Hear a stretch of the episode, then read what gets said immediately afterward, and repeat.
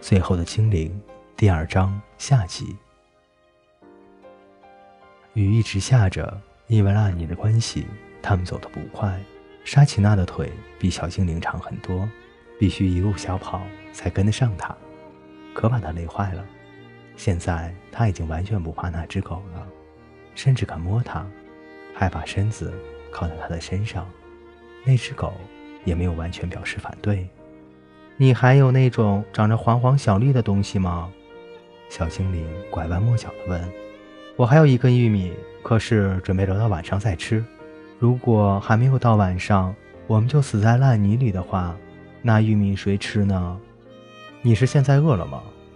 嗯，是我饿哦，没有没有，现在不饿。好极了，你学得很快啊。那再学学这件事。要是我们现在就吃掉那根玉米，那么今天晚上我们就没有东西吃了。那会是很可怕的事啊。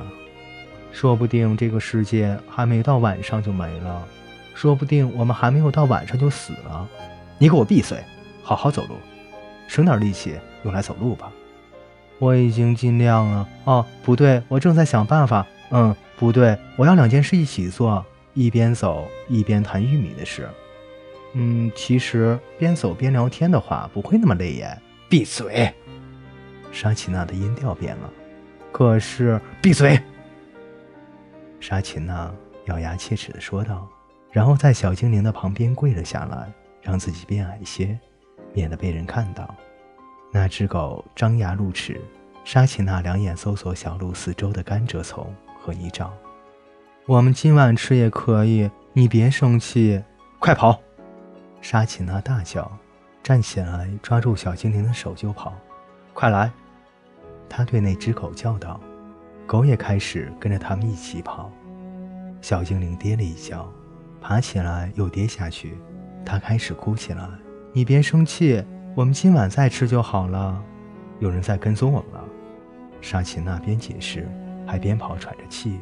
你看到那边的小山坡没有？我的腿比你长，我们往那儿跑，引他们来追我。你就在这个荆棘丛里躲好，把火藏好，拿去。我们过一会儿再到小山坡碰头。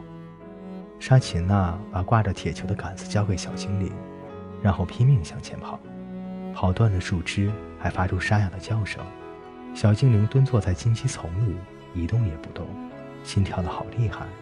他不知道是谁在跟踪他们，也许是那间小屋的主人，也许他们认为不该让人这样闯进去，也许他们找到了迷迭香，想用来烤精灵吃。他觉得好害怕，两只眼在大雨中搜索着甘蔗丛，但是什么人也没有看到。恐惧逐渐消失，变成了悲伤。他又孤孤单单一个了。现在放眼望去，直到远处的地平线，除了自己，再也没有别人。小精灵想起了外婆，外婆一边紧搂着自己，一边煮沸锅里的栗子。小精灵觉得好难过，渐渐又感到好绝望。他又想起人类女人沙琴娜，她让他好害怕，可是他却给她玉米吃，那多好啊！总比他现在孤单一个人好太多了，就像现在这样，从这里直到远远的地平线，只有他一个。